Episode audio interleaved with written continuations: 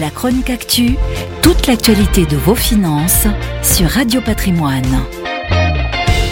La plateforme professionnelle Rocken Data, cofondée par Jonathan Diver de meilleurscpi.com et Armand Franas, responsable études et recherches dédiées aux acteurs de la pierre papier et à l'épargne immobilière, a réalisé une étude sur les performances de 177 fonds immobiliers grand public français en 2021.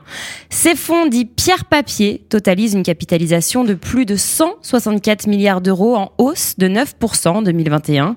Deux raisons expliquent cette progression progression Premièrement, les SCPI, Sociétés civiles de placement immobilier, et les SCI, Sociétés civiles immobilières, ont affiché une collecte soutenue tout au long de l'année, avec respectivement 7,5 et 3 milliards d'euros collectés.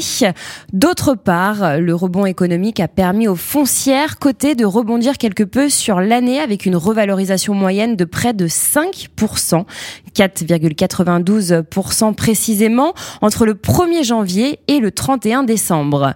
Parmi les produits plébiscités, les SCPI représentent une capitalisation totale de près de 75 milliards d'euros, suivi par les foncières cotées valorisées à 54,2 milliards d'euros.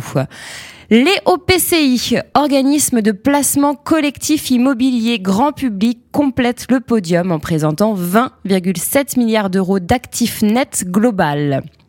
Enfin, les SCI en unité de compte immobilière ont quant à elles un actif net global total de 16,4 milliards d'euros. À noter que ces dernières sont particulièrement attractives car elles sont accessibles au sein d'un contrat d'assurance vie et permettent de profiter des avantages fiscaux offerts par cette enveloppe. Alors, quelle typologie d'actifs retrouve-t-on au sein de ces fonds? Malgré les Cassandres, le bureau n'est pas mort. Véritable lieu d'échange et d'interaction sociale, les bureaux se réinventent en s'adaptant adaptant aux enjeux actuels et au confort de leurs utilisateurs. Preuve de cet engouement retrouvé, les fonds immobiliers continuent d'y investir. La diversification reste cependant de mise avec l'essor marqué des actifs de santé et de logistique au sein des portefeuilles.